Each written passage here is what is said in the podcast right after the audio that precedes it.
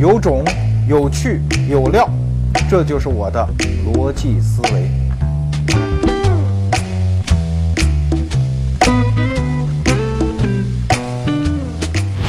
我们逻辑思维啊有一个微信公众账号，我们提供一项服务，就是我们的微友可以点题让我来说。今天我们说的就是他们点的一个题，叫地域歧视。其实我知道了，他们的意思就是让我批评一下地域歧视，然后说一说怎么解决这个问题，怎么让河南人民这种饱受歧视的族群能够重新扬眉吐气。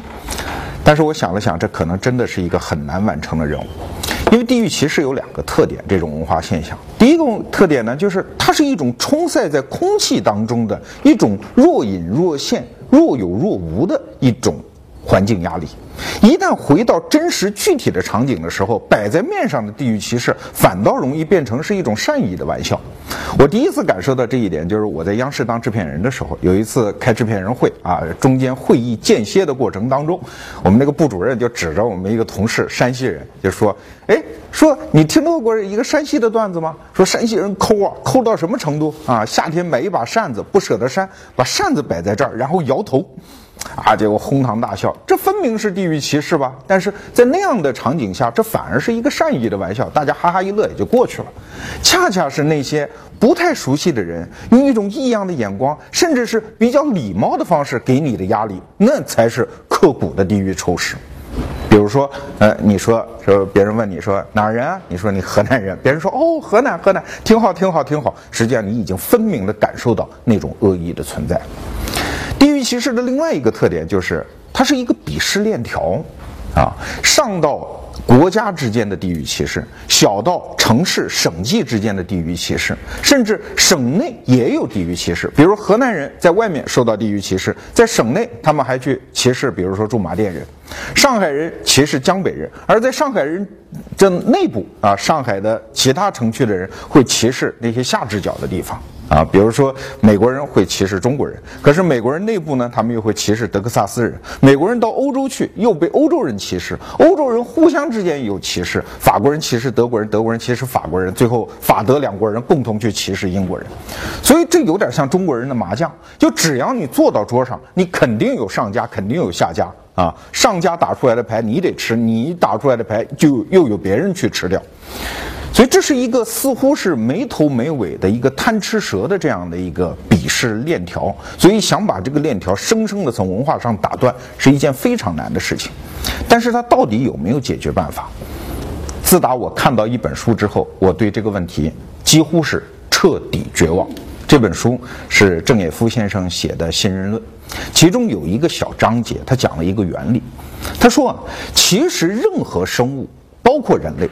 在进化的一个漫长而残酷的战场当中，它只要想生存，它必须有一个本能，就是把这个世界简化掉。世界有多复杂？我们先从棋来看哈，一盘棋就是三种主要的棋类吧，比如国际象棋、中国象棋、围棋。围棋是最复杂的，变化最多的，就是其中最简单的国际象棋，大概走完一盘国际象棋大概是四十步。啊，每一步都可能面对三十种选择，所以你粗粗的一框算，一盘国际象棋可能牵扯到的符合规则的变化，大概是十的一百二十次，一百二十次方，甚至有的计算说是十的二百四十次方，这么庞大的一个数字，你其实就会印证了中国古人讲的那句话，叫千古无重局。换句话说，即使是在棋盘这种规则既定。边界既定、时长既定的博弈的格局当中，这种变化都是无穷尽的。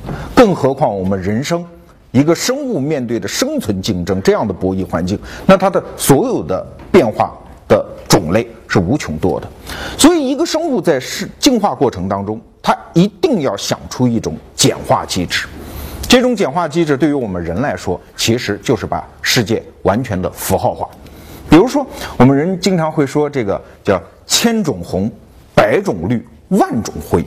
你仅仅说出一个红字，实际上别人并不知道你指的是哪一种颜色。再比如说，我们说轻和重啊，最最重要的一个特点就是说那个疼痛。到目前为止，科学界也没有一个完整的方法能够把疼痛这种感觉去量化啊。你说到底有多疼？啊，所以前一阵微博上传了一个段子，说：“哎呀，女性分娩这是一种非常疼啊，说分娩时候疼是十二级疼啊，似乎搞得很科学的样子。”后来我找一些专家一打听，他们告诉我，疼痛根本没有标准的分类法。为什么？因为这是一种对世界的简化机制，它并不描述真实，它只描述人想象中的那个简化过的世界。其实，对于任何一个想把握外在世界的人来说，这都是一个困难。比如说皇帝，对吧？据说康熙大帝在他的御座的这个旁边，他就要贴一个纸条，这个纸条是写什么？全国各个省份的督府大员的这种名单，他靠这种名单，这就是他对他掌握的这个帝国的一个基本的简化机制。他知道哪个省是谁在管，他只能掌握到这一层。啊，呃，你在石景谦先生，就是美国一个著名的研究中国历史的一个专家，他写了一本小书叫《康熙》，里面他记载了康熙的一个小日记，啊，自己写的，偷偷摸摸写的一个小文字，他就说啊，他说，这个其实这篇文章里面就充满了各种各样的地域歧视，比如说他看不起山西人，他说山西人抠，所有的亲朋好友只要穷一点他都不去照顾，而且客人来了连一顿饭都不留。就我个人跟山西朋友打交道的经历，我觉得抠的也有了，但是远没有抠到这个份儿上吧。但是对于一个皇帝来说，他又怎么办呢？他只能用这种相对来说符号化、脸谱化的一种叫简化机制来理解他治下的臣民。如果没有这种简化机制，一个像康熙大帝虽然英明神武，可是他坐在御座上，他怎么掌控这个帝国呢？啊，就在民间老百姓，其实我们也有相类似的经验。一个母亲跟自己的女儿，她介绍外在的世界的时候，她只能用一个非常简化的结论告诉她，比如说，男人都不是好东西，啊，您要小心，十点钟之前一定要回家，不要跟男人在外面待到十点钟之后。这就是一个母亲跟她女儿交流的时候对世界的简化。最近那个电影叫《少年派的奇幻》。漂流，对吧？我们看到少年派在小时候，他非常神奇的一项功能就是背出圆周率的啊很多位，啊这也是很多小孩展示的一个技巧。可是为什么圆周率那么难背呀？就是因为它没有意义。可是你看中国古代的一个叫《千字文》那篇文章，很多上过私塾的人都会背：天地玄黄，宇宙洪荒，日月星仄，星宿列张。寒来暑往，秋收冬藏等等，它也是一千个完全不搭着的字儿，但为什么好背呢？就是因为它有意义。所以，我们人类怎么去把握如此复杂的外在世界？就是我们用简化机制让它赋予意义，然后通过意义去理解这个世界。而地域歧视就是一种非常典型的一种简化机制。我们无法去把握河南省那么大的一个省，几千万人、将近上亿人口的那么大的一个复杂性，所以干脆我们就把它符号化。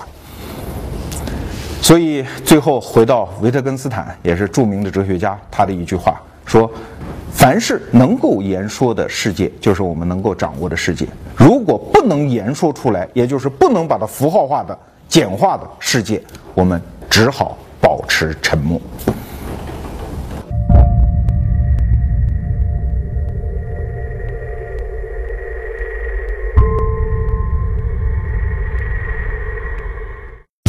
下面就该说说遇到地域歧视我们应该怎么办？这就必须要回到我们人认知世界的源头，就是不断的建立起什么是我们，什么是他们之间的这样的一个边界。随着这种边界的形成，其实你会发现我们的世界是一盘糊涂账。比如说，在亚运会期间，有一个广州市民就发了一条微博，那个微博就气哼哼的，分别是受到了地域歧视的结果。他说啊，他说你们外地人，你们不能一边骂我们的亚运会办得不好，一边又跑来把我们所有的票都抢光。你们这些外地人不能跑到我们的地铁上，把我们的市民的位置全部占掉，然后又说我们的广州治安不好，等等等等。你站到他的角度来说，他的所有的委屈，他的愤怒都那么的真实，而且那么的有道理。可是，在我们和他们，我们广州人和他们外地人之间的这一盘账，大家能听得出来吧？实际上是一团乱账啊！因为买光你们票的人和说你们亚运会办得不好的人，可能是一拨人，可能也不是一拨人。但是没有办法，我们人的成长过程其实就是不断的构建自我。和外界，也就是我们和他们之间的边界的过程。生过孩子的父母都知道，孩子从八个月到十二个月会出现一个心理的一个阶段，叫认生啊，就是除了妈妈和爸爸，谁都不让抱了这个阶段。其实从那个时候开始起，一个自我就在构建。什么人是我的爸妈？什么小碗是我吃饭的小碗？这是我睡觉的床，这是我的家，这是我的朋友，这是我的学校，这是我的城市，这是我的文化、我的语言、我的祖国。人从小到大就是不断的把一些外在的和自己其实没什么关系的事物认同到自我的人格当中。然后，哎，谁要是动了我的东西，这种他认同的这种外界之物，他就会觉得自我人格受到了伤害，对吧？比如说，我们在这种反日大潮当中，你会发现最激烈的是一帮什么人？是年轻人。而且我就见过一个，就是提起日本那就咬牙切齿，恨不得立即就要杀到日本列岛的那么一个小孩，是一个初中生。我当时就觉得特别奇怪，我说你跟日本人有什么仇啊？后来我发现他也说不出什么，但是我可以理解为什么，因为他在这个年龄阶段正好是构建起他的国家认同啊，他认同这个国家，所以所有对这个国家曾经或者未来可能造成伤害的族群都成了他的认知当中的他们，啊是敌人，所以他充满了仇恨。我还记得我的大学的校长李培根先生，他讲过一句话，说什么叫母校啊？母校就是指那个。自己随时随地可以骂，但别人绝对不能骂的那个学校就叫母校。为什么？因为这个学校已经成为你的人格当中认同的一部分。谁去伤害他，跟伤害你，从心理机制上引起的这种反感是一模一样的。这就是我们和他们构建的一个过程。歧视其实就是来自于这个啊，我们北京人，我们上海人，他们外地人啊，或者是在北京人内部，我们东城西城的人，他们是崇文宣武的人等等，这种边界一旦构成，所谓的歧视就在这种自我认同的构成当中开始潜滋漫长。那好，怎么破解？原则上只有两个办法。第一个办法就是你把你这种认同变得无边无界。啊，也就是你认同的边界已经变成了这个宇宙或者说这个世界的全部，不要以为这是什么很古怪的思维方式啊！你比如中国古代哲学家张载，他写了一个非常著名的一篇文章，叫《西明》，其中就提出了一种叫“民胞物鱼”的思想。什么叫“民胞物鱼”啊？就是所有的人都是我的同胞，所有的物都是我的同类。那这是一种非常宏大的一种哲学思想，在基督教的思想当中也非常突出这种思想。比如说，在十七世纪，英国有一个诗人叫约翰多恩，他就写了一段布道词，很有名的，大概的意思是说，呃，所有的人都是我的一部分，正如所有的地点。包括一个小小的石子儿，都是欧洲的一部分。当一个石子儿滚到了海峡当中，这就是欧洲少了一部分。每一个人的死去或者离去，都是我这个主体少掉了一部分。所以，当你听到丧钟鸣起的时候，你不要问丧钟为谁而鸣，丧钟就是为你而鸣。听到这个词儿比较熟悉吧？对，没错。后来海明威就根据这个词儿写了那本著名的小说《丧钟为谁而鸣》。这也是中国张载提出来的那种所谓“民胞物语”的思想，这是一脉相通的。这种思想的本质就是把自我的认同扩大到所有的边界上去。如果一个人有这样的胸怀，那他就不可能有地域歧视。那还有一种思维方式呢，就是剥离，啊，这就是佛法的这样的一种修行方法。既然人的成长过程是不断把外物认同到自己的主体当中。那佛法的修炼就是不断的把这种认同给剥离掉，啊，外界跟你有什么关系？包括这个肉身跟我们有什么关系？啊，最后修炼到最后，所谓的成佛作祖，就是把自己的灵魂和所有外界的附着物全部剥离，不仅要出家，而且连肉身都可以不要。那么在社会当中生活，有的时候面对地域歧视，我们也真的就不得不采取这种所谓的剥离法。啊。比如说，我有一次听马化腾讲，因为腾讯嘛，那么一个产品服务那么多人，骂他的人就很多。有的人那个真的是叫辱骂呀，用各种最脏的字眼骂他。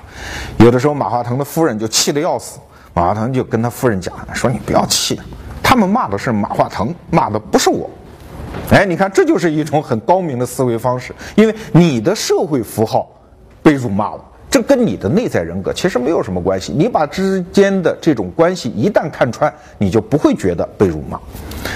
其实很多我们很尊敬的人，他思考世界就是在用这样的方式啊。比如说，在美国的越战期间，有一个人叫穆斯提，大概是这个名字我记得啊，他就每天到了白宫门前拿一个蜡烛啊，站那儿反战。有的时候游行队伍都散去了，他还拿一个蜡烛站那儿反战。有的人就问他说：“穆斯提先生，你这个站这儿有什么用啊？对吧？你能改变这个国家吗？”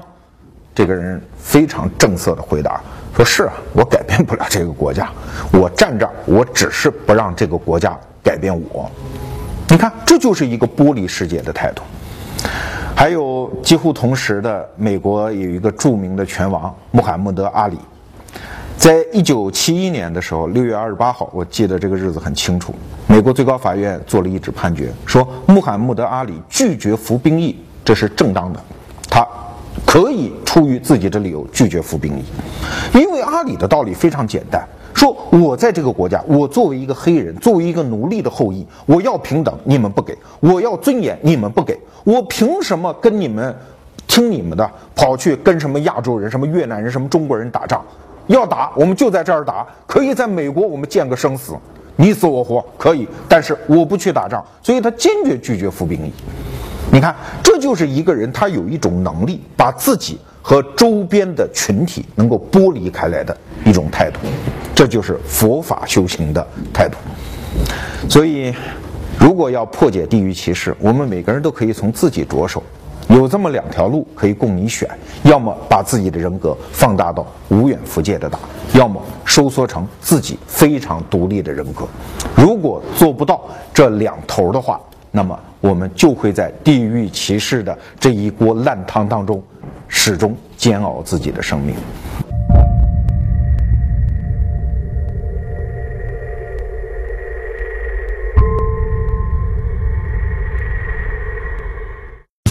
古时候有很多有钱人，自己明明有一双眼睛，但自己是不读书的，他们是雇别人来读书给自己听。从今往后，我就是您身边的这个读书人。读书是一件很苦的事情，所以我的口号是：死磕自个儿，愉悦大家。这就是我的逻辑思维。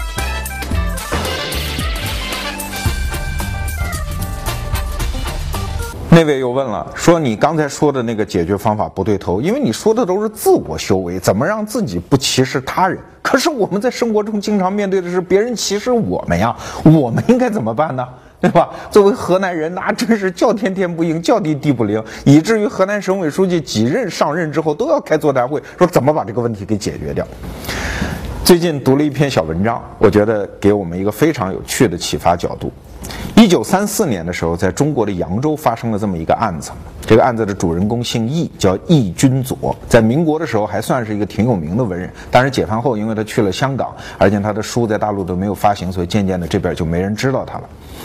这个人啊，是一个御用文人，呃，说白了，品行也不是很好啊。姓易，叫易君左。哎，说到这儿的时候，我突然就突发奇想，我突然从他这个姓易，就联想到。大家还记得李安那个电影《色戒》里面那个易先生吧？对，你看两个姓易的人不是好东西，会不会就给我心中留下了一个印象，说姓易的人往往是负面的呢？这也是我对世界影联想的一个简化机制啊！在这里向所有姓易的朋友道个歉，你们都是好人，这两个姓易的是特例啊，这是打个岔。回来再说这个易君左，他三二年的时候就跑到扬州闲住了一段时间。文人嘛，总是要写点东西了，就写点扬州的这个风情啊等等，叫写了一本书，叫《扬州闲话》。这个闲话写写风景什么也就罢了，可要命就要命在他写到了扬州人啊，比如说，呃，当然充满了那种轻蔑和。调侃或者说轻佻的那种口吻，比如说说扬州人说话啰嗦啊等等。人扬州人确实也给这个呃当时像南京、上海这一代人留下这么个印象，因为方言的关系啊。比如我看过一部扬州这个方言的电影，里面就就扬州人表达这个情绪特别夸张啊。比如我还到现在还记得我小时候听过那句台词，扬州人说：“小了子爹的，马大名喽，开水涨价了。”啊，就开水涨价了这么个事儿，他就拼命的在那叫唤，我印象都非常深，所以对扬州的方言也充满了歧视。还有呢，就是对扬州的女人，啊，这个义军佐在《扬州闲话》里就说了这么一句话，说扬州人呐，第一个出妓女多，然后出姨太太多，为什么呢？因为扬州水多，水边种的都是杨柳，所以扬州女人就是水性杨花。你老天爷呀！你想一个文人，还是挺有名的文人，把这几句话写到书里还出版了，还是当时著名的中华书局出版了。你想想看，扬州人能不炸锅吗？一炸锅之后，就发生了什么呢？就扬州的妇女界啊、商界啊，包括黑社会啊，都要跟这个姓易的玩命，然后各界都开始组织起来，最后上诉到法庭，告他，包括告中华书局。那很快开庭，这种案子其实说白了也没什么悬念，还还吵什么吵啊？你就是错了吗？你搞歧视了吗？所以法院很快就判下来，判这个义军佐先赔八百大洋给扬州人做公益事业，然后判中华书局要销毁这本书，然后永不再版。那说实话，这本书我也没看过，我也是道听途说来的啊。但是这个案子其实给我们一种启发，就是你看，针对地域歧视。这种有组织的维权，往往是最奏效的一个方法。就像在今天的美国，你说美国白人心里没有对黑人的歧视吗？啊，有，当然有。但是谁敢说呢？没人敢说啊。很多一遇到黑人的场合，白人甚至自动的就会有一种自我审查机制。哎呀，我的言行啊，我的这种神态啊，会不会露出歧视啊？被人抓到把柄，我吃不了兜着走。啊，虽然心里可能还有歧视的影子，但是作为一种政治正确，已经不敢歧视黑人了。而这个结果是怎么得来的？正是黑人有组织维权得来的。二零零五年，中国的深圳也出了这么一个案子，对吧？深圳警察局，当然我想他也不是故意的，就打了一条横幅，说坚决打击河南籍敲诈勒索团伙啊，大概打了这么个意思的一个横幅或者一个标语出来。那当时有两个河南人就怒了。然后就直接把这个警察局就告到了法庭上，那最后也不得不道歉啊，甚至赔偿。可问题是，中国的这个案子，我发现和一九三四年我们那个案子有一个非常重要的区别，就是一九三四年义军佐道歉是对谁道歉？对全部扬州人道歉，而零五年深圳发生的这个案子。